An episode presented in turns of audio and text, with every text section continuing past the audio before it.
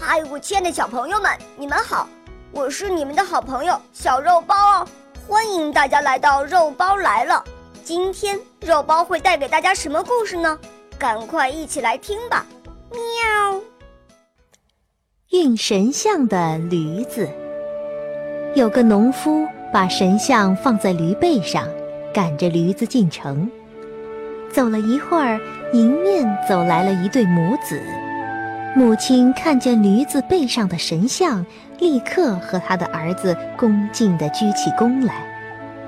又过了一会儿，几个老人也从这儿经过，他们也停下脚步，恭恭敬敬地向神像行礼。等农夫和驴子走远，才继续赶路。驴子不由得飘飘然了，心想。原来城里的人对我这么尊敬啊！他回想起自己在农夫家的那些运货推磨的苦日子，不禁愤愤不平了。在农夫家实在是太委屈了，我该留在城里，过着受人尊敬的生活。于是他大吼一声，发脾气不肯走了。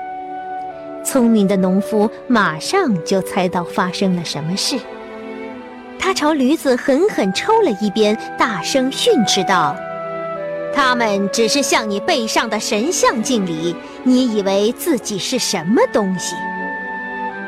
这故事是说，那些依靠别人而获得尊敬的人，常常会认不清自己。